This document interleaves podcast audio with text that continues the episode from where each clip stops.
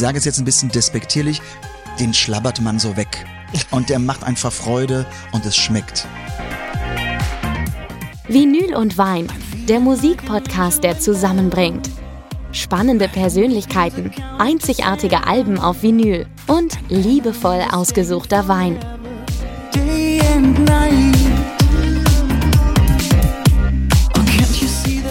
Hallo und herzlich willkommen zu einer neuen Episode von Vinyl und Wein. Und wir freuen uns jetzt ganz besonders, die Poplegende Thomas Anders bei uns begrüßen zu dürfen.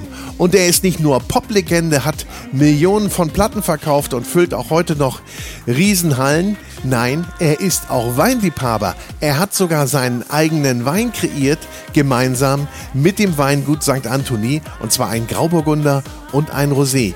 Und den werden wir natürlich auch gemeinsam verkosten. Und so wie einige andere Weine auch. Und dazu hat uns Thomas auch den passenden Soundtrack mitgebracht. Der besteht nämlich aus Michael Bublé, Simply Red, Cher, Prince, Coldplay und auch einige Songs von ihm. Also ganz viel Spaß mit Thomas Anders und seinen Weinen.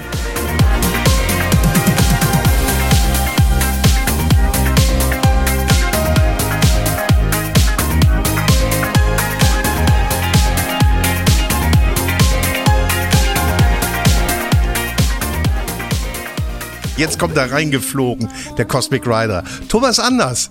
Toll, dass du da bist. Danke, dass ich da Wir sein darf. freuen uns sehr, dass es geklappt hat und du hier mit uns am Tisch sitzt und mit uns ein bisschen über Wein, übers Kochen und über Musik sprichst. So, ich bin ganz happy irgendwie. Ich bin ganz gespannt, was jetzt auf mich Kann, zukommt. aber du kannst ja damit umgehen, nicht? Also Absolut. Wein äh, ist ja mittlerweile ein großes Thema bei dir. Ich darf dich mal zitieren schon mal vorweg. Wein ist für mich mehr als ein Getränk. Es vermittelt ein Lebensgefühl, das man gerne mit anderen teilt. Da nehmen wir dich mal beim Wort, würde ich sagen. Da sind wir hier. Da ist mir noch zwei Flaschen Wein eingefallen, ne? Machen wir. Und natürlich ist auch Jonas äh, als Betreuer an unserer Seite, nicht? damit wir hier keinen Mist machen. Herzlich willkommen, Jonas. Vielen Dank, schön, dass wir hier sein können. Ja, hallo Jonas. Jonas, du hast auch schon mal vorgelegt. Es ist hier ziemlich druckvoll bei uns. Ich hoffe, du kannst mit unserem Tempo mithalten. Also was den Wein angeht, meine ich. Ihr habt ja Spucknäpfe. Ja, natürlich, immer dabei. Ja, es könnten doch Blumenvasen sein, aber alles gut. Ich würde sagen, wir trinken mal ein Schlückchen und dann schnacken wir. Wunderbar. Herzlich Zum willkommen nochmal. Danke. So langsam äh, geht's dann ja wieder in die etwas kühlere Jahreszeit und ich dachte, jetzt wo wir gerade noch so die letzten schönen, etwas wärmeren Tage haben, würde ich euch gerne nochmal mit auf eine kleine Erinnerung aus dem Sommer von mir mitnehmen und äh, würde euch gerne nach Südfrankreich entführen, in die Nähe von Toulouse zum Weingut Gérard Bertrand äh, mit dem 2022er Gris Blanc. Ähm, wird man das jetzt sehen können, wird man sehen, das hat schon so einen leichten Rosé-Einschlag. Ganz, ganz dezent, ja. Dezent. Also ist ganz kurz nur auf der Maische angegoren worden. Es ist äh, komplett Grenache Noir, also eigentlich eine Rotweinrebsorte.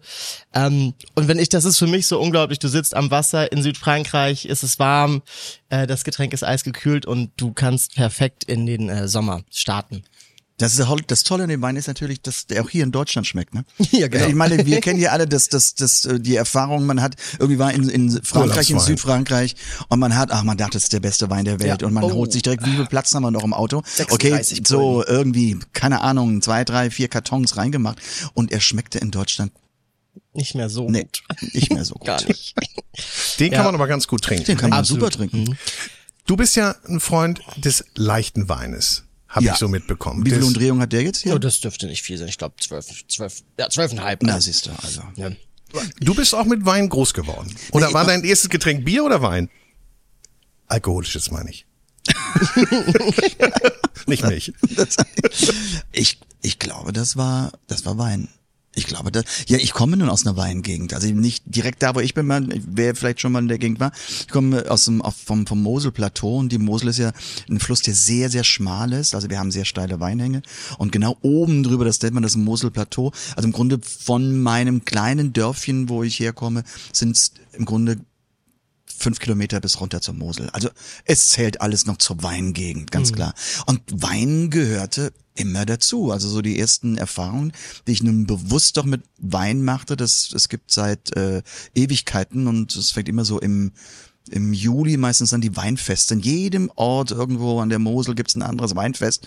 Und da sind wir als junge Kerls natürlich hin. Ja. Ich hatte gerade so eine romantische Vorstellung. Ich wollte gerade fragen, womit hast du denn deine ersten 50 Pfennig verdient? Mit der Weinlese oder mit Singen? Fairerweise mit Singen. Okay. Ich war neun, also mit sechs stand ich zum ersten Mal auf der Bühne, aber da hat's nur eine Tüte Chips und ein paar ein bisschen Schokolade gegeben. aber ähm, richtig mit Auftritten ging es dann los mit neun. Aber ich sage auch, in der Zeit so, als ich im Stimmbruch war, also so und, und als ich nicht so Interesse an am, am Singen hatte, das gab's auch mal, da habe ich ähm, im Hotel gejobbt. Und, und an der, sogar an der Theke, also richtig so, so, so musste dann halt eben auch Bier zapfen und Wein ausschenken und sowas. Könntest du noch mit dem Tablett gut hier Ich einmal durch das. die durch die Reihen Ich, tänzeln? ich kann das, ich kann das insoweit auch, weil, weil meine Mutter, meine Mutter, also meine Eltern ähm, hatten ein Café, meine Mutter hat das Café geleitet und ich habe da wirklich immer, das war eine Sommersaison, habe ich immer, wenn ich zu Hause war, äh, gekellnert und ähm, ich kann das gut. Na, dann bist du ja ein Gastrokind eigentlich. Ja. Nicht bisschen. ganz, aber wenn, wenn wir Gäste haben, ich kann auch hier zwei Teller äh, auf dem Arm und einen dritten äh, Aber das verlernt man auch Hand. nicht. Wenn man nee, das das verlernt hat, man nicht. ist das nicht mehr raus. Es ist ja im Grunde das ist ja nur ein Trick. Ja, eigentlich Man ist so eine. Gewichtsverlagerung, ja. Der einmal Ein Rollschuh fahren kann, der kann auch, der kann auch Ja. Rollschuh fahren. Der die Teller balancieren kann, kannst du. Aber kann man das. sagt ja eigentlich, Teller balancieren sind die einen und die, die kochen können, sind die anderen. Jetzt kannst du beides. Wie geht das denn zusammen? Naja, irgendwann war mir Teller balancieren nicht mehr ausreichend genug. Da dachte ich, ich muss jetzt kochen. Ich lasse jetzt Teller balancieren. Quatsch. Nein, nein, ja, ist, das, ja, wodurch kam das Kochen? Ich glaube, Genussmensch ist man. Ich glaube, wenn jemand sein Leben lang oder in, in seiner Jugend auch Essen als Nahrungsaufnahme empfindet, der wird nie irgendwie Gourmet oder, sondern das liegt irgendwie in einem drin. Und bei dem einen kommt es früher raus, bei dem anderen später. Und bei mir war es so, dass ich halt eben so in, in den Zeiten vom Modern Talking und auch nach Modern Talking war es immer auch für meine bekannten Freunde nervig in ein Restaurant zu gehen, weil man konnte nie in Ruhe essen. Ich bin ja froh, dass es damals noch keine Smartphones gab. Aber jeder wollte irgendwie ein, wie ein, äh, ein Autogramm und sowas, bis ich irgendwann sagte, pass auf, wir treffen uns bei uns zu Hause und ich koche einfach. Und somit fing es an. Ja, cool. Und das ging aber auch locker von der Hand. So sieht es zumindest aus, wenn man sich dein neues Kochbuch anguckt. Entschuldige bitte, da liegen 35 Jahre Erfahrung dazwischen. Ja? Also als ich anfing, jetzt bist du im Kochbuch. Da muss man schon ein bisschen was lernen. Das stimmt, ja, ja. Aber äh, wie du sagst, man hat es ein bisschen drauf, man hat das Feeling dafür und man hat, glaube ich, auch so die richtigen Geschmacksknospen und wie wir auch gerade gelernt haben, auch nicht unbedingt zwei linke Hände. So, sonst hättest Nee, du das, das mit dem nicht. mit dem Jonglieren nicht Ich, hinbekommen. ich weiß nicht, wie das euch hergeht. Es gibt ja nun so die diverse Shows im Fernsehen, so die Kochshows.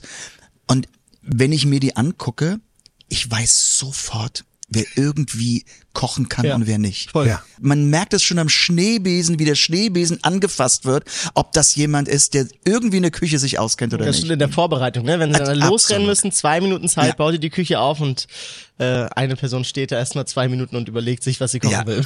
Geht, geht euch das auch so, wenn man denn mal eingeladen ist und dann guckt man ja auch mal in die Küche bei den Gastgebern und sieht dann auch, wie da rumhantiert wird und wie die auch aufgeregt sind.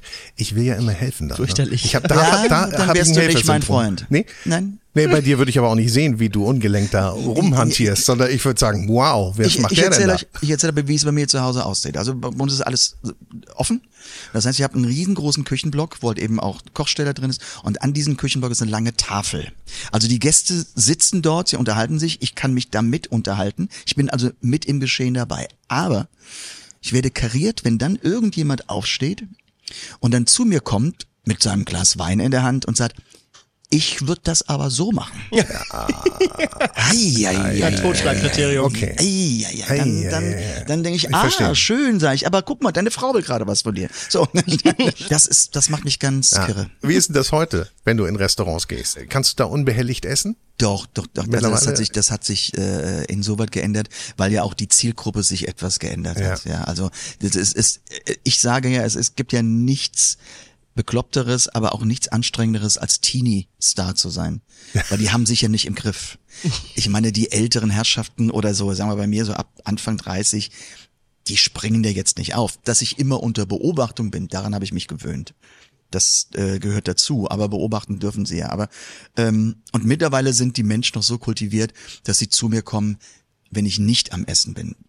Es gibt oder gab ja auch welche, du hast gerade so den Löffel Suppe in der Mund und dann streckt irgendjemand seine Hand über die Suppe und sagt, ich wollte Ihnen guten Tag sagen, kann ich ein Autogramm haben? Ist nicht so gerne Ich wollte, nein, der beste Spruch immer, ich will ja nicht stören. Wenn ich schlecht drauf bin, sage ich, haben Sie gerade? ja, aber ich meine, dann, man muss doch so ein bisschen die, Ja. das Gefühl haben. Aber die Menschen sind höflicher geworden, sagst du. Und, äh, Ja, finde ich schon. Haben so ein bisschen Abstand und suchen dann die Lücke. Vielleicht ist das auch bei mir, weil ich in dem Alter bin, wo man nicht mal so, so hart über einen herfällt. Aber ich weiß Ja, es nicht. weiß ich nicht. Weiß ich nicht. Also, keine Ahnung. was ist denn so dein Restauranttyp, in den du gehst? Also ich glaube, ohne Italiener würde ich nicht überleben. Ohne Asiate würde ich auch nicht überleben. Ähm, ohne Steakhouse würde ich auch nicht überleben. Das sind eigentlich so in Koblenz die Restaurants, die ich in abwechselnden, ich meine, ja mehrere. Das, aber das ist im, im Grunde, weil ich mich da wohlfühle und weil ich, weil die eine tolle Küche haben, haben tolles Essen. Ähm, hin und wieder probiert man was Neues. Ähm, und da, ja, das muss jetzt nichts Überkandideltes sein. Basic ist ja manchmal gut, ne? Also eine tolle Spaghetti Arabiata oder einfach nur Aglio Olio kann ja ein Traum sein. Äh, ohne Käse, ne? Habe ich gehört. Ja, ohne Käse. Aber ähm, ich werde ganz verrückt. Der, der, du fasst die ganze Zeit hier Käse an und ist Ja, so ein, Wir, wir werden ihn gleich separieren. So, Jonas, Jonas. Wir, wir, wir, vielleicht sollten wir kurz Musik spielen. Ja, was damit wir wir uns dann. äh, Von Jonas trennen können kurz, ja. Jetzt habe ich über, jetzt habe ich überhaupt keinen cheesy Song ausgesucht. Äh. Vielleicht nehmen wir. Ich finde den echt geil den Song. Ähm, Simply Red is äh, Money is too tight to mention. Ja. Das wäre doch was, ne? War super. Ich leg mal auf. Pass auf.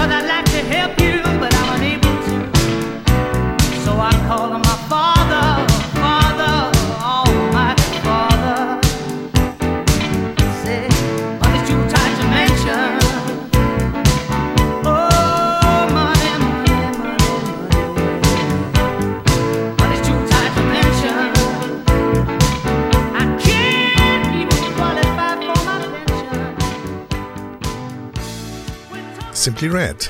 Money's Too Tight to Mention von dem Album Picture Book. Du magst Mick Hucknall und ist ja übrigens ja nicht nur Musikerkollege, sondern hat auch seinen eigenen Wein. Das wusste ich gar nicht. Ja, ja. Brüder im. Geiste. Ja. Ich durfte mal tatsächlich ein äh, Laudatio auf, auf Simply Red halten. Das war zur Verleihung von äh, der goldenen Kamera, meine ich. Und äh, da habe ich ihn mal kennengelernt, aber er, äh, unabhängig von der grandiosen Stimme, er hat schon ganz gute Songs im Repertoire. Also das muss man sagen. Das ist schon. Und ich glaube, ist auch immer noch äh, schön, die Band zu sehen nach all den Jahren und äh, ist ja gerade wieder live unterwegs gewesen. Und äh, ich hörte nur Gutes. Ich glaube, der kann doch nicht schlecht. Der ist einfach gut. Der hat auch einen hohen Anspruch, ne? Ja. Ähm. Ja, ja, und der kann's einfach. Also ist schon, ist schon top. Also da macht einfach Spaß, diese Musik zu hören.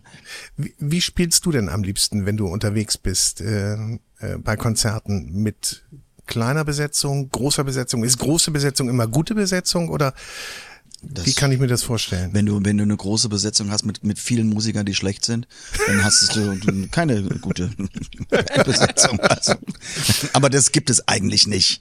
Weil, weil ich. also ich meine, wer so das, nee. Ich habe ja so meine feste Stammband, mit denen ich um die Welt ziehe und, und meine Konzerte gebe. Ähm, und das sind natürlich meine Jungs und das wird manchmal verstärkt. So ich hatte eben noch Backing Vocals und ähm, das macht richtig Freude. Mm, Aber ich mache auch manchmal so ganz intime Sachen. Das sind wiederum andere Musiker. Denn da bin ich wirklich nur so ein Trio. Das heißt also ein Flügel oder Keyboard und ähm, Gitarre und Schlagzeug, so ganz softes, so kleines Jazz-Schlagzeug. Und ähm, dann sind es auch ganz andere Songs. Ich nehme da zwar immer mal wieder so zwei Songs von, von Modern Talking, die aber komplett umarrangiert sind. Ähm, ich habe da noch so eine Version von Heart, Your My Soul, die, die sehr in so eine Rumba-Richtung reingeht und ähm, habe aber dann noch viel vom American Songbook. Das liebe ich auch. Also und ich bin immer wieder ja von der Bühne aus überrascht, wenn dem, das Publikum das dann sieht und wenn sie mich hören, wie begeistert sie sagen, boah, dass du das auch kannst. Naja, Ja, ja. Und du musst ja ein riesiges Repertoire dann haben. Äh, Kannst du das abrufen? Oder ich, ich bin ja nun kein Musiker. Ich hab, kann da leider nicht du, mit- du, auf was tendierst du jetzt? Abrufen auf Text oder auf Ja, ja, ne, dass, dass du sagst, ich habe so relativ großes Repertoire äh, vorrätig, das geht einfach auf Schnips und dann Nee, habe ich den nee, liegen. Oder nee. musst du dich, arbeitet man sich da immer wieder rein und drauf? Also ich sag dir ganz ehrlich, oft habe ich einfach immer einen Teleprompter. Das, also das heißt, dann Ja. läuft ein Text und dann sieht man das. Natürlich brauche ich das nicht bei Yoma hat Yoma Soul. Da kannst du mich nachts um zwei Uhr wecken, dann ähm, rezitiere ich dir den Text vor. Aber ähm, ähm, natürlich, weil mein Programm sich auch immer ändert, ähm, das Programm habe ich nicht. Nee. Nee, das hab, also ich habe mich da immer so ein bisschen, na, komisch oder schlecht gefühlt, bis ich irgendwann mal vor ein paar Jahren gemerkt habe, das haben die alle. Das die, haben alle und wir auf der Bühne irgendwie so eine Hilfe, ähm, weil das einfach nicht geht und und und bei mir ist noch kommt noch Bericht dazu, weil ich immer alles umarrangiere, so alle zwei Jahre gehe ich mit einem ganz neuen Programm auf Tour und dann gibt es noch Fernsehfassungen. Ich glaube, es gibt von für mich von Your My Heart, Your My Soul momentan 15 verschiedene Fassungen. Okay. Dann weiß ich ja gar nicht, wo ich dran bin. Dann, dann gibt's Fernsehen, dann darf die Fassung nur zweieinhalb Minuten Ja. lang sein. Dann gibt es eine, eine, eine äh, Geschichte im Konzert. Dann habe ich an Joma immer auf fünf Minuten. Ähm, da gibt es ganz viele Spielmöglichkeiten, wie man irgendwas machen kann. Und das, das, das dann brauchst du einfach eine Hilfe.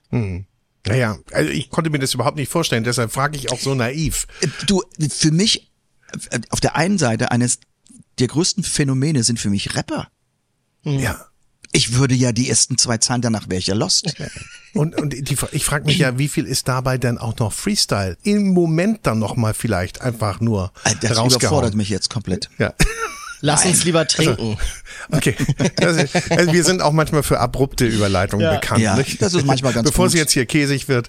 Und äh, vor allem fände ich es ganz schön, also jetzt offensichtlich, äh, glaube ich, vielen bekannt, machst du ja mit einem äh, sehr bekannten Herrn namens Dirk Würz im äh, Nierstein ähm, in Deutschland äh, selber Weine. Das Wein mit St. Anthony, eine Kooperation mit dir, Anders Grauburgunder.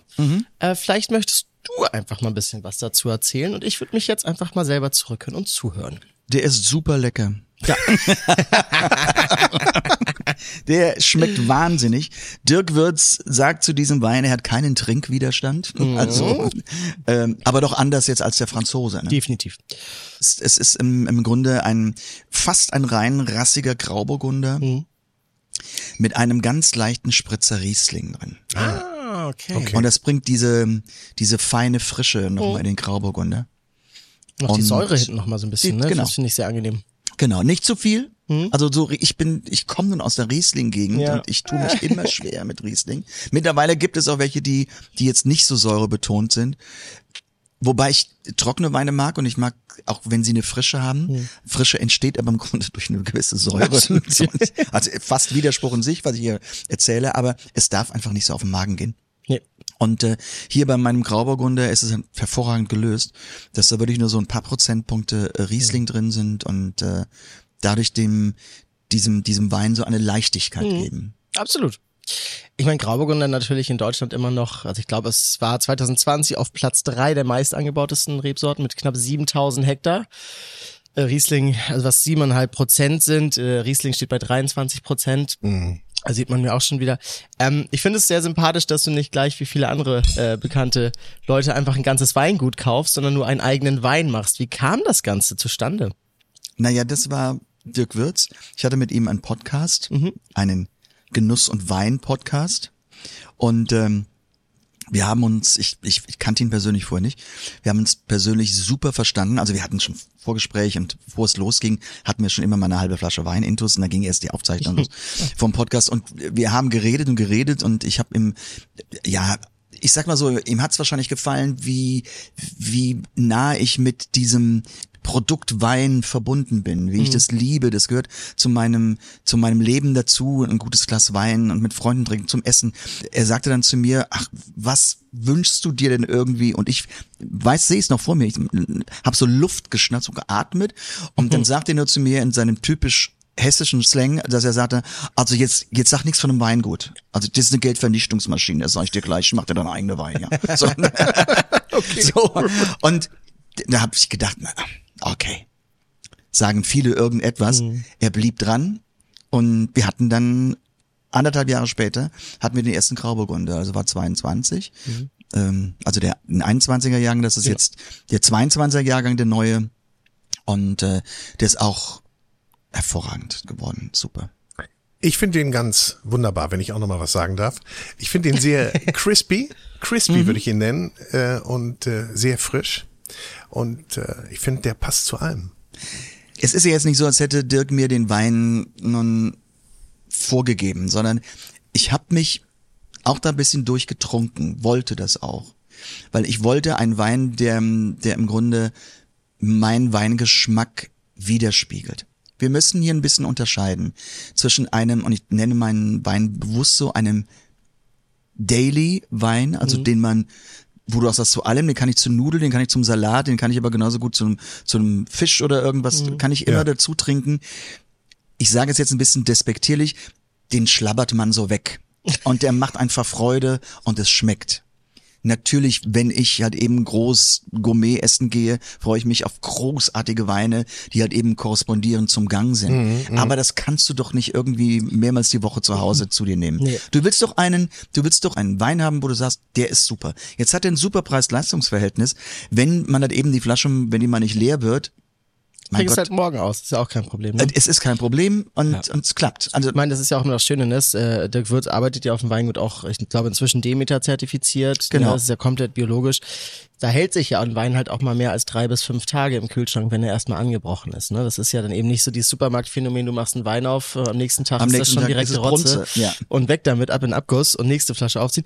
Ich bin da komplett bei dir. Ich, äh, als Sommelier ist es immer sehr, sehr schwer, einen Daily Drink Wein zu finden, äh, weil man will natürlich jeden Tag große Weine trinken. Man muss sich da mal so ein bisschen zusammenreißen, aber das geht natürlich irgendwann auch so ein bisschen ins Geld. Der Sommelier Ja. möchte natürlich auch die teuren Äh, Gewächse absolut, verkaufen klar. gerne. Ja. Ähm, aber das finde ich, ich finde das wirklich sehr gut. Also gerade diese Spur Riesling, die mit drin ist, das macht viel Spaß, weil wir Sommeliers sind ja manchmal so ein bisschen mit dem Grauburgunder so ein bisschen weil es halt einfach so viel getrunken wird, äh, dass es manchmal ein bisschen uns äh, langweilt, wenn immer Grauburgunder im Restaurant bestellt wird. Aber das finde ich dann wiederum ganz cool, weil es halt ein bisschen einen anderen Stil mitbringt. Ne? Also ich finde, das anders passt da sehr gut rein.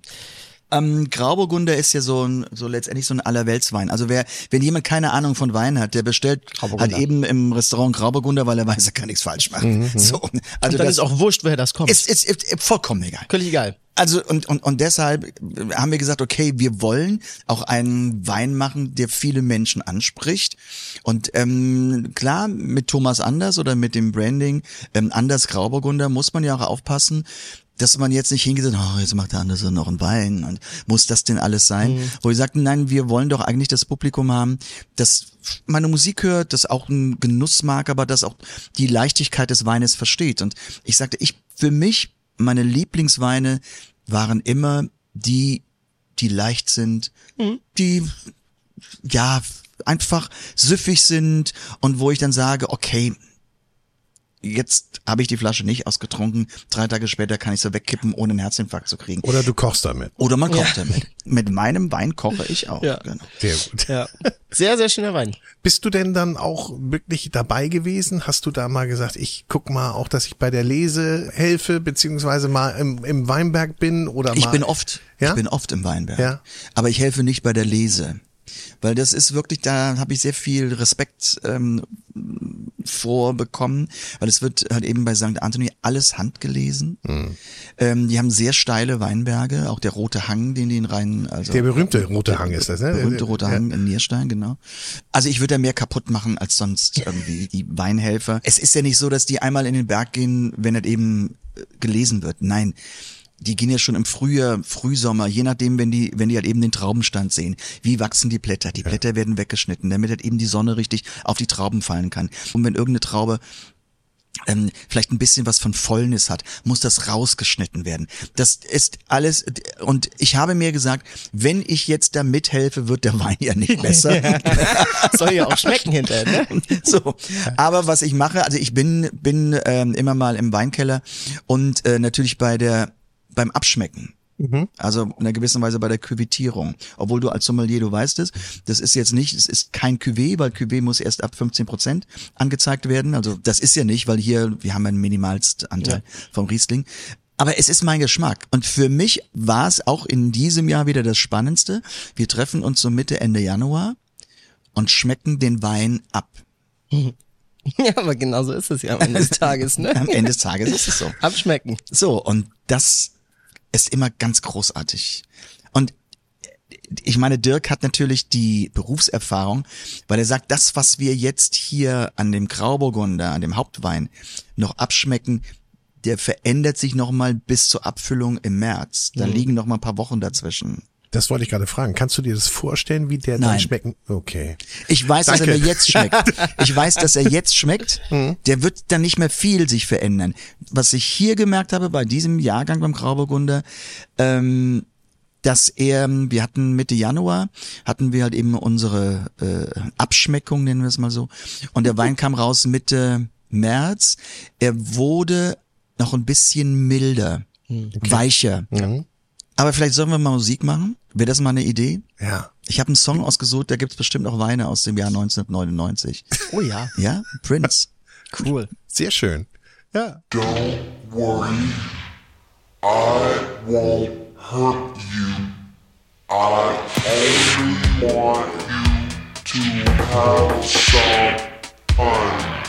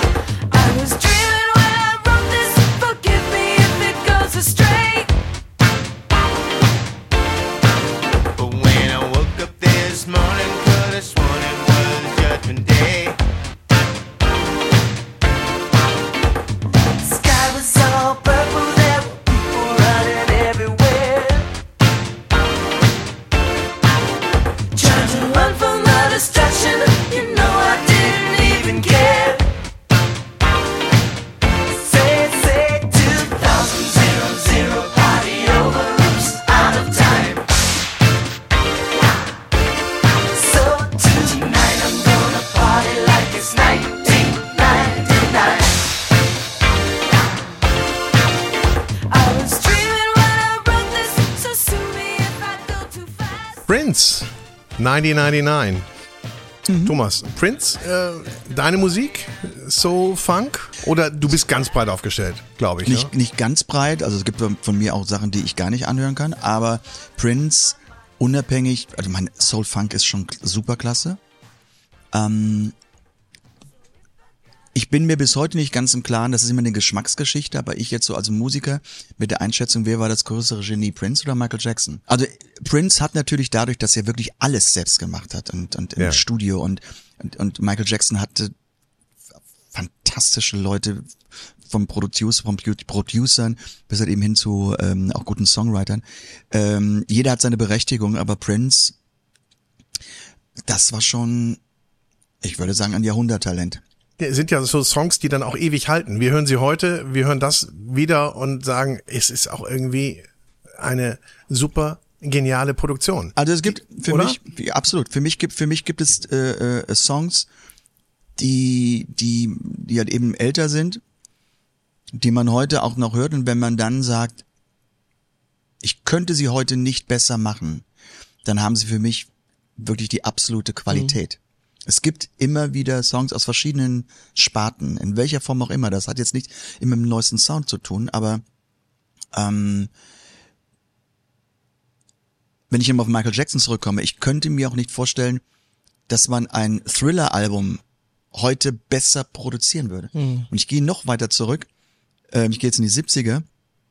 Wenn ich einen Titel höre, zum Beispiel von ABBA, Knowing Me, Knowing You, Ja, ja. ganz besonders dieser Titel, der ist so zeitlos produziert, wie, egal was man sich heute einfallen lassen würde, er wäre schlechter als das, was damals in den 70ern gemacht wurde. Und das ist für mich die Königsklasse, die Kaiserklasse, ähm, wenn man solche Songs im Repertoire hat. Songs bleiben gut, reifen vielleicht sogar, wie Weine, die auch reifen. Wir haben jetzt hier von dir ganz frische Weine, ganz junge Weine, die wunderbar schmecken. Wie ist es denn bei dir mit, mit alten Weinen, so richtig wuchtige Rotweine?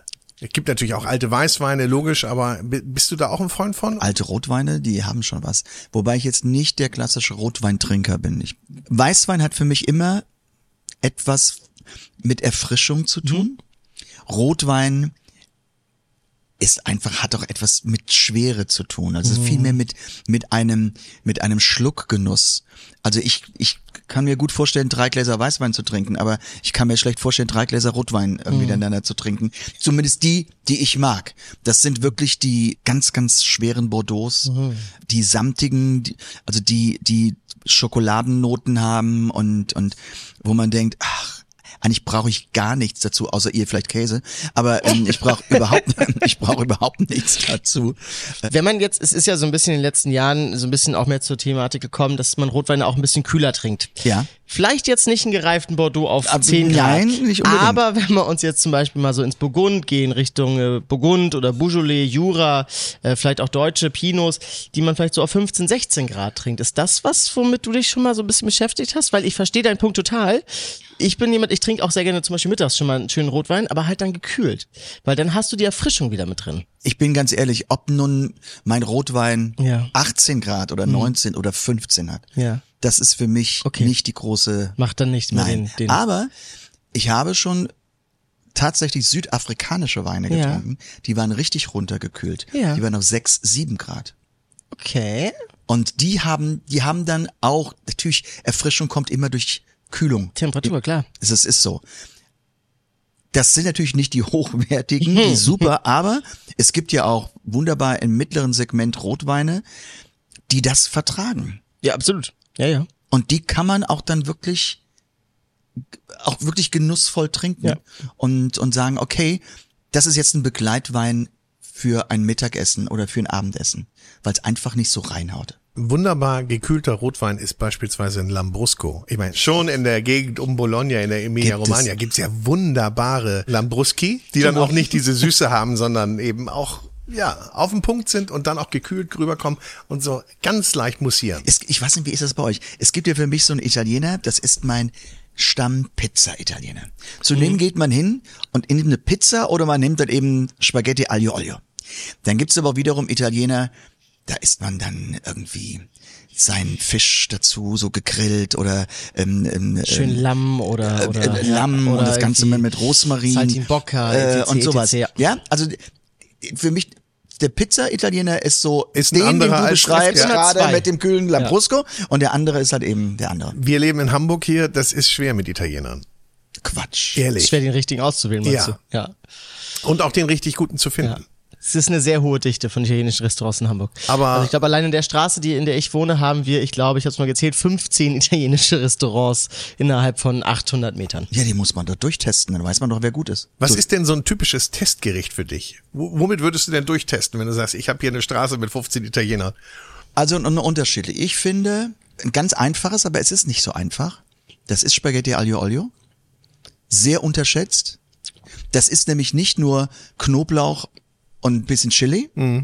Nein, ein gutes Spaghetti aglio olio, da muss der Knoblauch genau auf dem richtigen Punkt diese dieses le leichte Nussaroma haben. Ähm, es darf nicht zu viel Chili drin sein. Es muss die frische Petersilie drin sein. Es können kann auch ein bisschen ähm, Oregano drin sein. Es es darf nicht versuppen in sich, ja. Wenn möchte ich es in Öl haben. Die die Balance muss drin sein. Das finde ich ganz wichtig.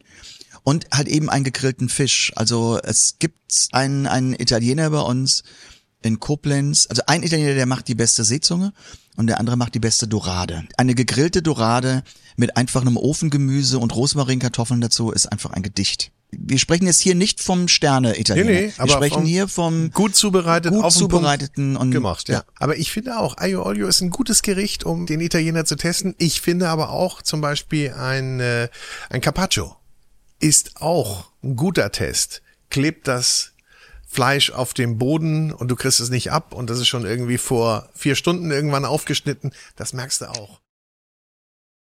Und an dieser Stelle dürfen wir kurz für die Werbung unterbrechen und euch unseren Werbepartner vorstellen. Und das ist Feinkost Käfer. Die charismatischste Feinkostmarke im deutschsprachigen Raum. Und wer schon mal im Stammhaus von Feinkost Käfer in der Prinzregentenstraße in München durch die kulinarischen Produktwelten gewandelt ist, der weiß, dieses Lebensmittelgeschäft ist eine wahre Bühne, auf der stetig neue, überraschende Gaumenfreuden aus der Region, der Ferne und natürlich eigene Kreationen präsentiert werden. Vor allem der Weinkeller beeindruckt mit auserlesenen Weinen und Spiritosen, darunter wahre Schätze, die wir natürlich auch sehr, sehr gerne in diesem Podcast verkosten. Und wer es nicht nach München ins Stammhaus schafft, für den gibt es den Feinkostkäfer Online-Shop. Der bietet eine großartige Vielfalt an sorgfältig ausgewählter Kulinarik und natürlich Weine für höchste Geschmackserlebnisse. Unter www.feinkost-käfer.de könnt ihr diese vielen Köstlichkeiten aus dem Online-Shop direkt zu euch nach Hause kommen lassen. Also viel Spaß beim Entdecken der Käfergenusswelt unter www.feinkost-käfer.de Feinkost Käfer, die charismatischste Feinkostmarke im deutschsprachigen Raum. Reden wir von Qualität. Wir haben abermals einen Wein von dir im Glas. Du machst Hat ja aber ordentlich Farbe, nicht? äh, Grauburgunder auch, und jetzt lass mich, äh, ich glaube, dieses Jahr das erste Mal Das erste ein Mal. Äh, Rosé gemacht. Genau. Ähm, wir sind in Nierstein. Ich würde jetzt mal vermuten, es ist äh, Spätburgunder. Ähm, es ist blaufränkisch Oh, und Spätburgunder, ja. immerhin Ja. ein Teil. Gut, das erklärt natürlich die Farbe so ein bisschen. ja. Ne? Ja, also, hm, trinken einfach. Das hat äh, ein bisschen mehr Kraft, Hat mehr Kraft. bisschen mehr Struktur und mehr Zug. Das Ja. gefällt mir sehr gut. Das hat der Rosé auf jeden Fall. Man denkt ja immer so, Rosé denkt man immer gerne an die französischen, an Ja, diese blass Lachsfarben und sowas. und- das, das geht hier. Das kann man in Deutschland, wir haben die Trauben nicht. Das kann man nicht machen. Aber dieser Rosé ist wirklich sehr, sehr schmackhaft. Er ähm, hat Kraft. Hm. Interessanterweise, als wir ihn nun kreiert haben, ich hätte wirklich viel gewettet, dass das so dieser typische Frauen-Sommerwein wird. Ja. Aber ich kenne ganz viele Männer, die sagen, der ist so super klasse. Also ich, ich trinke den mehr als den Grauburgunder. Ähm, wobei es für mich immer noch ein Saisonwein ist, ja? Also so, Ja, ich habe es jetzt vor einer guten Stunde habe ich ihn aufgemacht und äh, einmal vorverkostet und da wirkte er noch ein bisschen verschlossen und leicht alkoholisch und das ist jetzt komplett weg. vollkommen richtig. Der Rosé, im Gegensatz zum Grauburgunder, braucht ein bisschen mehr Luft. Für mich am Ende des Tages immer ein Qualitätsmerkmal, ne? Also daran merkst du ja, ob einfach sauber und ordentlich gearbeitet wurde. Wenn ich einen industriell erzeugten Wein aufreiße und der schmeckt genau gleich, wie wenn ich ihn am nächsten Tag probiere, ist das Mucks. Guter Ja. Wein braucht Luft, braucht Zeit, muss sich auch erstmal wieder finden. Demeter. Ich wollte es nur gesagt haben. Ne? Hat der Rosé denn eigentlich an Image gewonnen? Also ich meine grundsätzlich der Rosé. Schwierig zu sagen. es Ich, hieß ja mal so, naja, den doch, kannst du nicht richtig Doch. ernst nehmen. Also ich komme noch aus einer Zeit, äh, wo man sagte, also ein Rosé ist nicht Fisch und nicht Fleisch. Ähm, den- das trinkt man nicht. Ja, wenn wir so weit zurückgehen, bin ich völlig bei dir. Wenn ich es jetzt auf die letzten Jahre mal beziehen würde, hat sich, und das finde ich sehr gut, das sehr diversifiziert. Weil äh, Rosé eben gerade nicht mehr un, nee, weder Fisch noch Fleisch ist, sondern einige äh, Weingüter produzieren inzwischen Rosés, die sehr edgy und, und sehr auf dem Grat äh, äh, tanzen und ganz anders sein wollen. Dann gibt's sehr, sehr viel, wo du sagst, ja, Larifari, Sommerplörre. Und dann gibt's genau das, wo du sagst, das ist super funktionell, aber das ist Rosé, der halt unglaublich animiert ist, mir sehr gut gefällt, weil du hast Würze, Struktur, du hast ein bisschen mehr Kraft, trotzdem eine unglaublich schöne, runde, etwas wärmere Frucht Mhm. und eine schöne Säure. Und dadurch kann das sowohl Speisebegleiter sein, als auch ein Frühstückswein auf dem Balkon, als auch ein schöner Ausklinger nach was auch immer. Danke für den sehr qualifizierten Kaufhinweis. Ja, aber, aber ähm, äh, die- dieser Rosé ist in der, in der Tat so. Aber was grundsätzlich nun mal Rosés betrifft, ich glaube, da hat natürlich der Rosé Champagner viel dazu beigetragen. Also ich weiß, vor 15 Jahren trank man noch keinen Rosé Champagner. Das hat sich geändert. Also Rosé kam aus dieser, mh, ach, ich will das nicht, aus dieser Ecke kam es dann raus. Was ist denn dein Lieblings-Rosé? Klar. Alles, was jetzt groß und Marke ist, finde ich einfach per se schon mal scheiße, ähm, weil man ja auch weiß, was dahinter steckt. Und da bist du wieder bei der Thematik, da wird ein Vollernter von fünf Tonnen über einen Weingarten gebrettert, da ist kein, da ist nichts, die Böden sind tot, da ist gar nichts mehr drin, entsprechend hat der Wein natürlich hinter auch sehr wenig Seele und Charakter. Ich finde das aber schön, dass wir von Seele und Charakter sprechen von einem, bei einem Wein. Dass es eben nicht nur einfach so was Simples, ein simpler Gegenstand ist, den man sich irgendwie so reinfügt oder eine Flüssigkeit, sondern dass da mehr drin ist. Und, und wenn man das dann schmeckt, wenn man, also wenn man diese Geschmacksknospen, das ist aber bei dir auch eine Ausbildung, da kommt Ja. man erst hin. Ja, voll. Bei mir ist es, es schmeckt mir, das schmeckt mir nicht. Ja, wenn man jetzt nochmal darauf gehen, Seele und Charakter, ein Wein ist ähm, ein unglaubliches Lebensmittel, bis er zum Wein kommt. Genussmittel. Genuss. Ja, man muss es Ja. nicht zum Überleben haben, Ja, auch manche schon, schon. Lass uns doch über Musik reden. Bitte. Also ich weiß nicht, was ihr euch wünscht. Also ich wünsche mir jetzt Michael Bublé. Ja, schön. Wir hätten uns nichts Schöneres vorstellen können Dachte als das jetzt. Michael Bublé mit Where or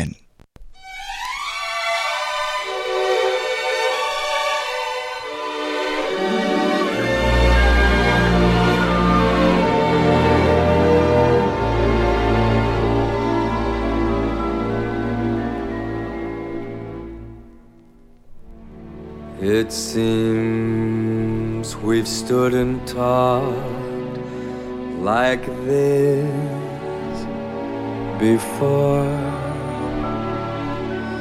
We looked at each other in the same way then, but I can't remember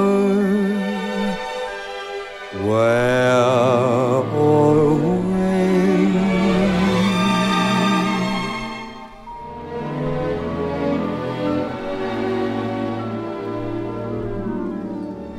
The clothes you are wearing are the clothes you wore. The smile you were smiling, you were smiling then. But I can't remember where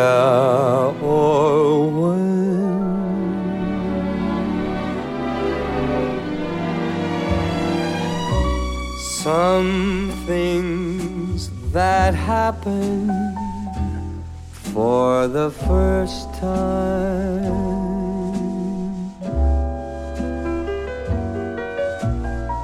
seem to be happening And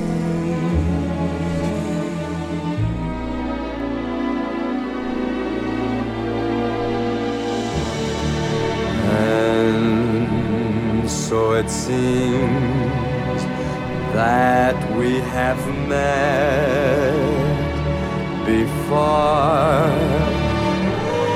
had laughed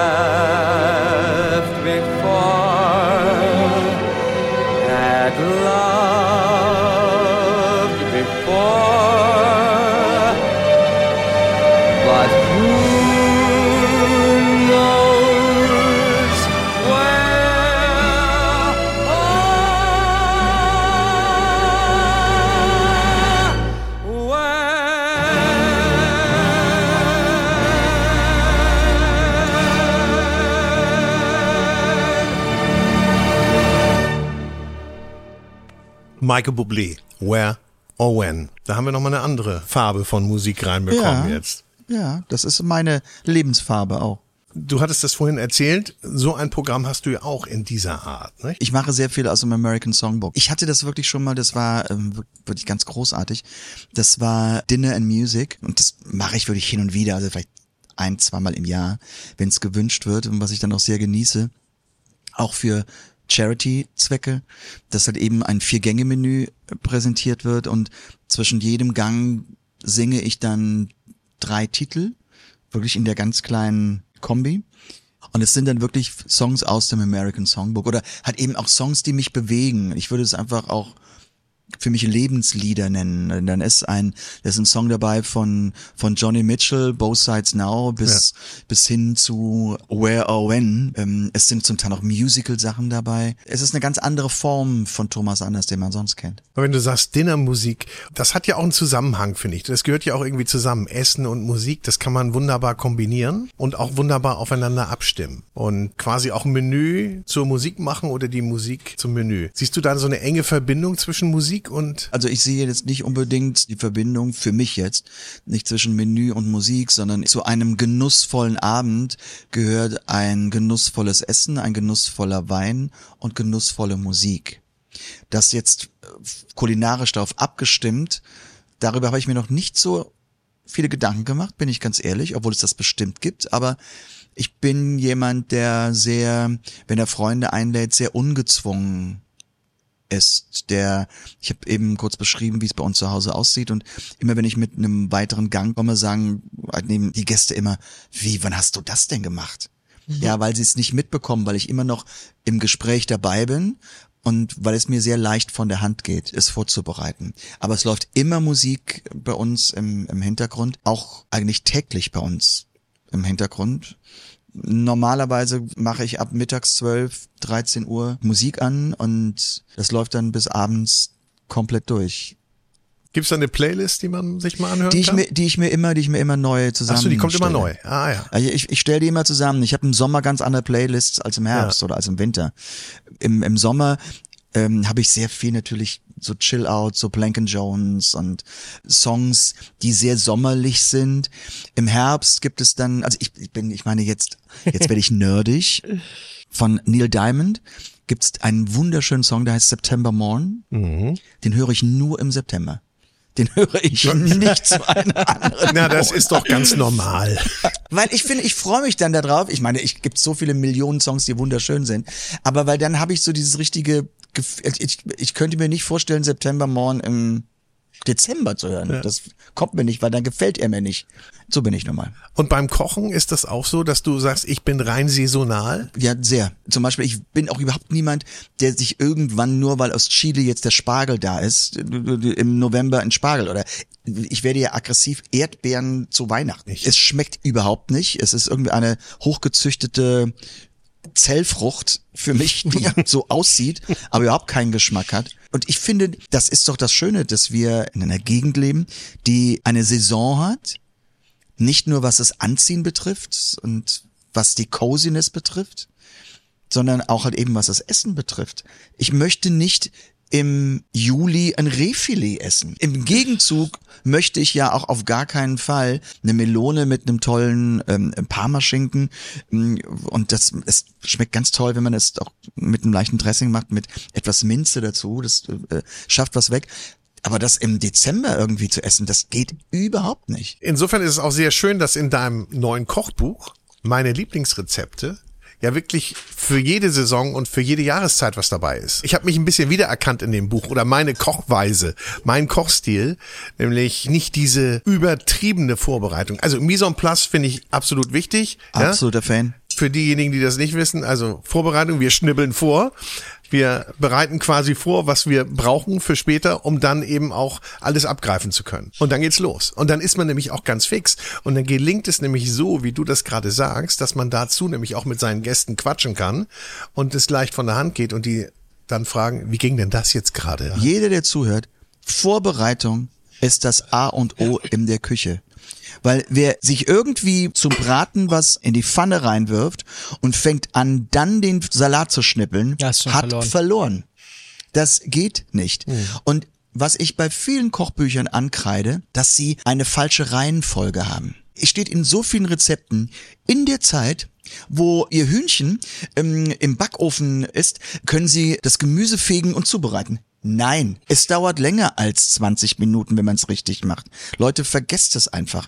Ich kann in 20 Minuten mir irgendwas in die Mikrowelle reinschieben und rausholen. Das kann ich machen. Aber alles andere muss vorbereitet Ja, und sein. die Leute lesen von oben nach unten und sagen, oh, da war ja noch was. Ob dir das bei meinem Buch auch aufgefallen ist, das ist bei mir ein bisschen anders gemacht, auch auf der, in, in den Rezepten. Meistens so, dass das auch für sich als Bausteine zu sehen ist. Also wenn ich ein Dressing habe, ist es ein Dressing. Wenn ein, eben mal die Hauptzutat gebraten wird, wird im Grunde aufgelistet, was dazu gehört.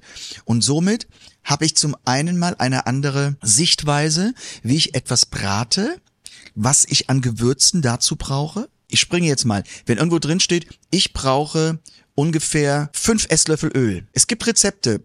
Dann ist aber, sind aber das Öl, zwei davon kommen in die Pfanne, ähm, zwei davon kommen ins Dressing, Ja, eins genau. davon ist zum Marinieren. Ähm, nee, das muss man einordnen können. Das ist der eine Punkt, dass man sagt, okay, ich habe hier mein Rezept für Steak oder für den Fisch oder sowas, kann es damit einpinseln. Jetzt komme ich zu meinem Salat oder komme zu meinem Gemüse, mache es so. Oder, dass ich hingehen kann und sage, ich nehme mir den Baustein von meinem Dressing, was ich super lecker finde, nehme das aber zu einem anderen Salat oder die Soße nehme ich raus und mache das zu einem anderen Gericht. Ich habe da zum Beispiel die rote Beete Spaghetti. Ja, die sind genial. Mit also sehen genial aus, muss ich nachkochen. Ja, mit Zitronensoße.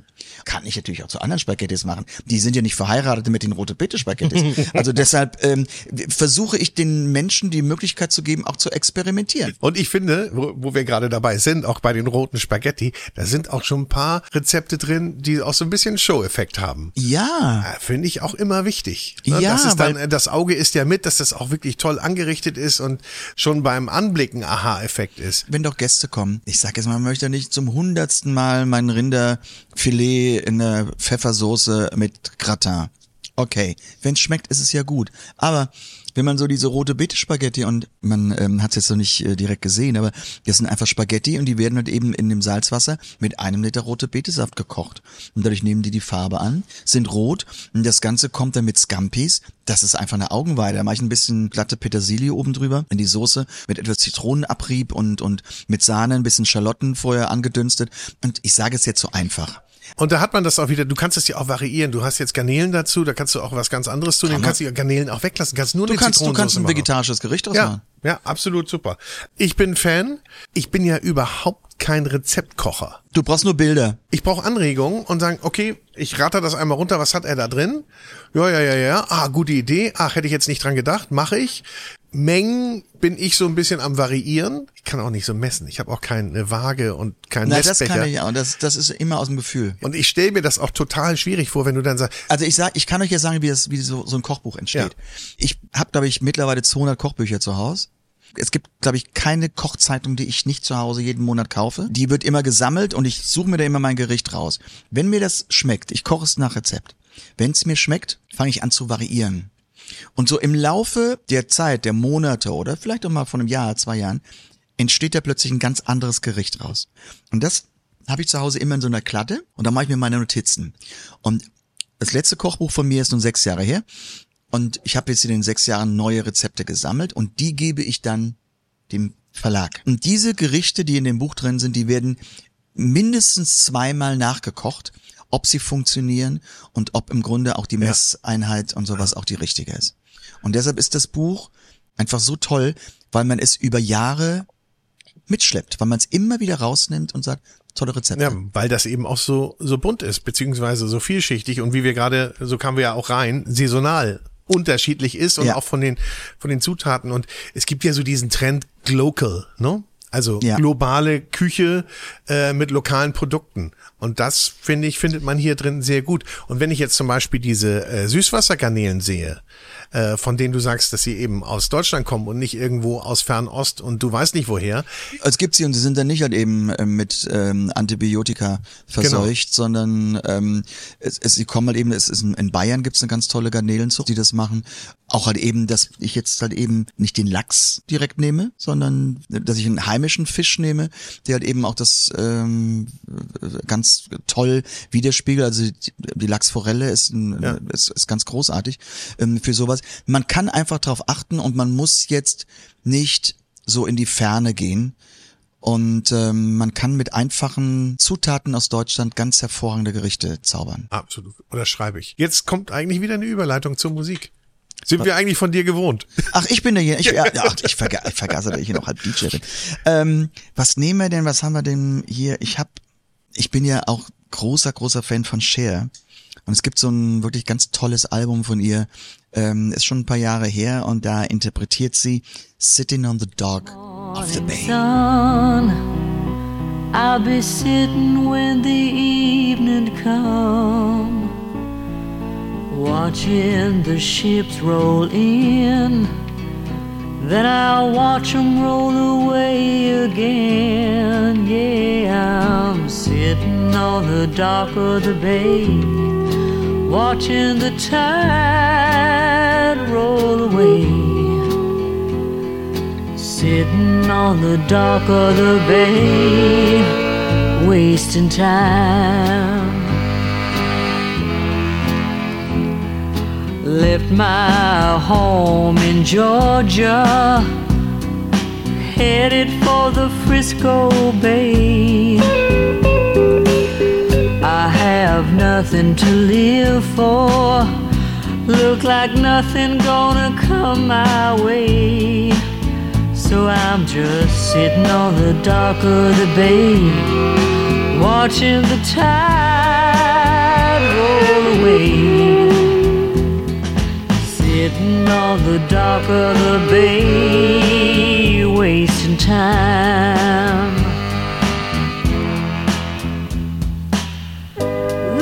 Like nothing's gonna change. Everything still remains the same. I can't do what ten people tell me to do. So I guess I'll remain the same. Sitting here resting my bones. And this loneliness won't leave me alone. Tolle Version, ja? War mir gänzlich unbekannt. Ja, von unserer Cher. 3614 Jackson Highway. Sie haben auch noch mal einen letzten Wein im Glas, ihr Lieben. Und ähm, nachdem wir ja natürlich jetzt so ein bisschen eher das äh, ein Glas hatten, was äh, du lieber Thomas sagst, so ein bisschen mehr diese leichten, sehr frischen, äh, sehr trinkigen Weine, dachte ich mir, ich möchte einmal noch äh, ein bisschen Einmal mehr noch. Kraft dagegen Wumms. stellen. Ähm, wir haben Chardonnay im Glas und äh, das ist so ein bisschen mir persönliches Anliegen gewesen, weil ich merke, dass seit Jahren als Sommelier ist immer wieder dasselbe Thema. Weine oder Rebsorten werden sehr stigmatisiert. So ist es zum Beispiel genau wie mit dem Grauburgunder, machst du halt nichts mit falsch, kannst du immer saufen, gibt aber auch, weiß Gott, viel Bums und Schrott. Genauso ist es zum Beispiel beim Chardonnay, das ist sehr, sehr ähm, schnell in eine Ecke gestellt und mit Chardonnay hat er immer Holz, ist immer breit und fett und überladen und äh, viel mit Barrique, also mit neuem französischen Kleinholz äh, ausgebaut. Und es gibt auch wirklich sehr schöne Chardonnays, die man, finde ich, eben dagegen stellen kann. Das ist zum Beispiel ein Beispiel. Das ist durchaus ein Wein mit einer Cremigkeit, mit ein bisschen mehr Komplexität, bisschen mehr Fülle, aber trotz hat der unglaublich viel Frische hinten raus. Du hast einen schönen Zitruston, der hat eine schöne Säure. Und das Ganze kommt vom Weingut Alois Lageda aus Südtirol. Ja. Denke, ein durchaus bekannter Name. Absolut. Äh, großer Biodynamiker, großer Vorreiter seiner Zeit für die Weine. Und äh, so ein Chardonnay, wo ich sage, auf der einen Seite kann man da durchaus auch ein Gericht ganz gut zu stellen. Ähm, er funktioniert aber auch ohne ganz gut. Und zeigt, glaube ich, so ein bisschen, Chardonnay muss nicht immer nur breit und fett sein, sondern kann auch schlank sein. Was sagt ihr? Aber war da nicht mal sowas? ABC? ABC, Anything but Chardonnay. Ja, das ist natürlich so ein bisschen die Hochzeit äh, des kalifornischen Chardonnays gewesen, so in den 80er, 90er Jahren. Ähm, Das konntest du mich mit jagen. ich finde das ziemlich geil, muss ich sagen. Ich habe da echt eine Schwäche für. Unser Ähm, Gast flippt nicht geradeaus, merke ich. Nee, aber das ist ja das Schöne bei Wein. Das ist ja Na, eben, Gott sei. Dank, darf man ja, darf man ja auch mal Unrecht haben. äh, nein, das war natürlich so ein bisschen die Zeit, wo halt alles in amerikanischer neuer Eiche ausgebaut wurde für 36, 48 Monate. Und amerikanische Eiche gibt einfach noch mehr von diesem Karamell, kandiert, Butter ja. mit rein als die französische. Und ich kann das total nachvollziehen. Man sagt, finde ich nicht gut, ist nicht meins, weil ist schon eine Nische, ne? Aber du gibst mir schon recht, dass ein Chardonnay, auch wenn er jetzt nicht diese Holznote hat, Mhm. Dass er trotzdem ein sehr großes Bouquet hat. Also es schon, Ja, schon eine Ausladende. Schwere hat, ja. Also du hast mehr Intensität, ne? So. Das ist halt schon das Und- Thema. Das ist ja immer so Weißburgunder, Grauburgunder, Chardonnay. Alles drei Burgunder-Rebsorten, alles ja drei auch ähnliche Klone mehr oder weniger oder ähnliche Genmutationen, die dahinter liegen, aber halt immer eine Spur intensiver und nochmal ein bisschen bisschen breiter vom Aromenspektrum her, ne? Jetzt frage ich dich aber mal, was ist denn momentan oder vielleicht schon seit drei, vier Jahren oder was kommt so im Trend? Welche alten Rebsorten Kommt klopfen zurück. so, klopfen denn so an der Tür? Ähm, also in Deutschland ist es momentan stark so Sachen wie Silvaner, die Scheurebe, Scheurebe. kommt zurück. In Österreich haben wir gerade so ein kleines äh, Wösch, also äh, Welschriesling Revival. Der Fomint ist wieder ein bisschen da. In Frankreich ist eigentlich alles beim Alten. Ähm, was vielleicht so international sehr spannend ist, sind gerade Sachen so Australien, Neuseeland, äh, die momentan wirklich sehr viel Beachtung finden. Und halt gerade voll dieses Cool Climate-Thema, ne? Also Pinot Noir aus Neuseeland, äh, Riesling aus Australien, ähm, solche Sachen. Also ich hatte gerade ähm, einen fantastischen Sauvignon Blanc aus Kalifornien im Glas. Also es ist so ein bisschen diese, diese Idee, europäische Rebsorten in eigentlich ganz andere Ecken der Welt versetzt, aber mit derselben Idee. Cool, kühl, karg, klassisch. Und wie schmeckt der australische Riesling? Äh, es geht, gute Frage. Da gibt's natürlich auch wieder verschiedenste Spielweisen. Ähm, das eine Weingut, äh, was ich jetzt im Kopf habe, heißt äh, Percival. Die haben Riesling, der, wenn du das blind im Glas hast, ist das eine ganz fiese Nummer, weil das könnte man auch durchaus mal an die Mosel setzen wollen oder ans Rheingau vielleicht sogar noch. Das ist schon kräutrig, würzig. Äh, du hast ein bisschen diese Muskatblüte, Orangenblüte. Du hast halt echt viel von dem Riesling, wie wir es in Deutschland auch kennen. Sehr spannend, kann ich sehr empfehlen, die Weine. Also ich, ich kann jetzt nochmal Werbung machen. Nicht für mich, sondern für meinen Verlag. Ähm, Trettori sagt euch ja was und, und es- es gibt für mich ein, ein, eine ganz tolle Serie, das ist das Weinlexikon. Und ähm, das ist ein, eine, eine, eine Reihe. Und also für die, die Menschen, die sich Zuhörerinnen und Zuhörer, die sich jetzt damit beschäftigen, auch mit Wein, vielleicht können Sie sich was schenken lassen. Das ist die, die erste Folge. ja. Weihnachten ist bald da. Weihnachten ist bald da. Und zwar werden diese ganzen Rebsorten, die ganzen Weine wunderschön per Bild dargestellt. Das sind ganz, ganz tolle Aufnahmen. Und es ist dann genau, wo, wie der Wein sich zusammensetzt. Und da liegt halt eben eine Quitte mit etwas Holz, mit etwas Stroh und sowas zusammen. Und es wird dann genau beschrieben, wie sich dieser Geschmack zusammensetzt. Und zwar, ich kam deshalb hin, ich kannte damals den Ralf Frenzel, den Verleger noch gar nicht.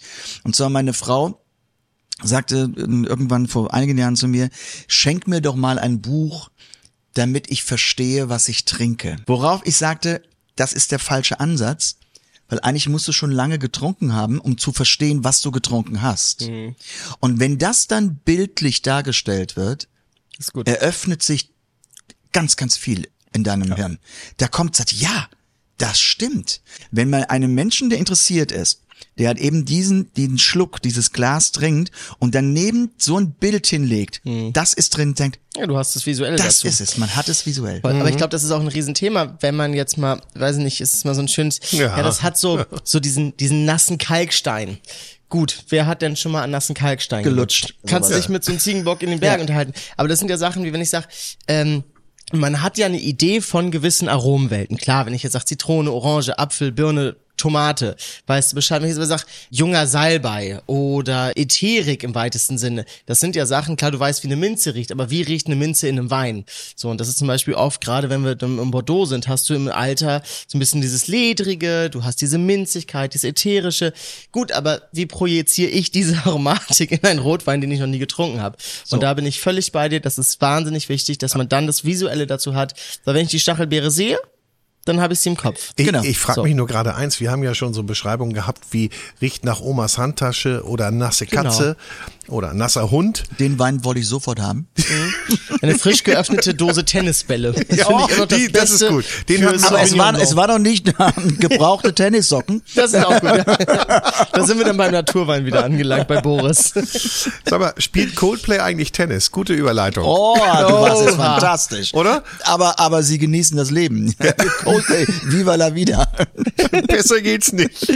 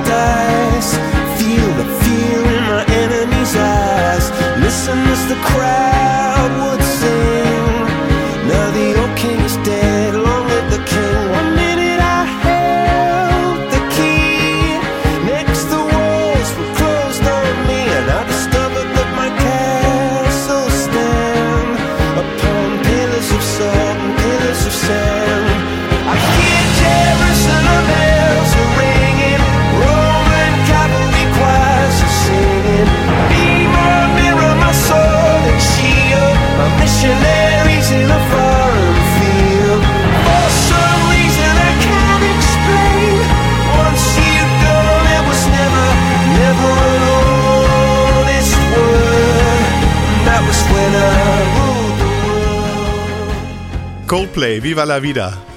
Ja, ich mag Coldplay. Ich finde Coldplay ist, ist wirklich, obwohl nun, nun ähm, Chris Martin nicht der begnadete Sänger ist, aber die Produktionen und die Songs, die Kompositionen sind einfach, die berühren mich und darum geht's ja in der Musik. Sind halt ganz, ganz tiefgehende, eingehende Melodien, ne? So wie auch Weine berühren können. Wie ist es denn bei dir? Du hast jetzt dein Kochbuch gerade veröffentlicht, ist gerade seit ein paar Wochen draußen. Der Rosé ist am Markt, dein zweiter Wein. Aha. Und wenn du dann ein neues Album veröffentlichst, was ist, ist, ist es doch immer so ein Prozess. Bist du dann immer auch ein bisschen aufgeregt noch, wenn sowas Neues erscheint von dir? Naja, sagen wir mal so, das ist ja immer eine Arbeit, die man über, das Kochbuch hat knapp anderthalb Jahre gedauert, so ein Album dauert normalerweise auch so ein knappes Jahr. Ich glaube, das Wichtigste ist loslassen, weil man kann nichts mehr ändern. Und jetzt entscheidet im Grunde das Publikum. Das, was ich dachte, war das richtig, hat das den Geschmack getroffen? Es gibt bei uns ja in der Branche so ein geflügeltes Wort. Wenn ein Album halt eben nicht erfolgreich war, dann heißt es immer, der Konsument hat versagt. Weil man muss natürlich das, was man gerade gemacht hat und die Kreativität, die man nun gesungen hat oder halt eben niedergeschrieben hat oder man hat ja viel von sich gegeben, aber es ist immer eine Herausforderung, wenn man es veröffentlicht und wenn man dann merkt, es läuft nicht, es ist nicht erfolgreich, dann versteht man in den ersten Wochen die Welt nicht. In der zweiten Phase denkt man, was habe ich falsch gemacht? Und in der dritten Phase sagt man sich, eigentlich hatten die gar nicht so Unrecht und dann fängt man wieder von vorne an. Wir für uns auf jeden Fall sagen, alles richtig gemacht. Ganz tolles Kochbuch. Tolle Weine. Man darf sagen, die sind auch wirklich erschwinglich. Wir haben ja hier teilweise wirklich kostspielige Weine. Die sind wirklich zu einem super Preis zu haben. Ich glaube, unter 10 Euro. Unter 10 Euro, ja. Und das finde ich wirklich top. Und natürlich neue Musik. Von dir gibt's auch immer wieder. Die gibt's auch immer wieder. Ich sage zunächst mal herzlichen Dank, dass ich hier sein durfte. Und ich hoffe, wir sehen uns irgendwann wieder. Und von meinem Album Cosmic, das letzte englischsprachige, ist Another Night, Another Heartache. Das ist ein schöner Abschluss. Und äh, wir, ja, wir müssen ja nochmal diese 15 Italiener bei uns in der Straße gemeinsam testen. Das machen wir. Ja, das machen wir auf jeden Fall. Mit Rosé-Champagner. Ja, Ausschließlich. Auf jeden Fall. Vielen Dank, Danke. Thomas Anders. Vielen Dank. Toll.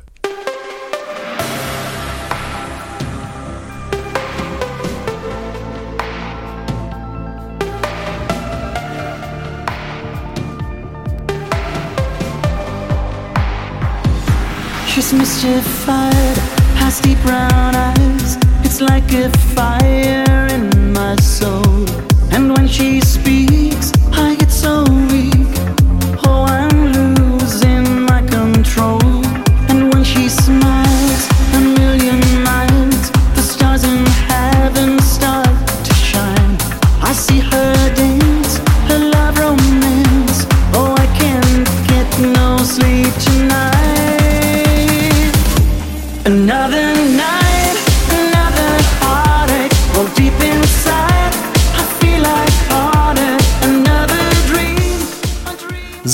das war's dann auch schon wieder mit dieser Episode von Vinyl und Wein. Wir bedanken uns fürs Zuhören. Wir freuen uns, wenn ihr auch das nächste Mal wieder einschaltet bei Vinyl und Wein und in der Zwischenzeit liked uns, bewertet uns, kommentiert uns auf Apple, Spotify oder wo auch immer ihr uns hört. Und wir freuen uns natürlich auch über eure Anregungen und Ideen. Bis dahin, tschüss, servus und bye bye.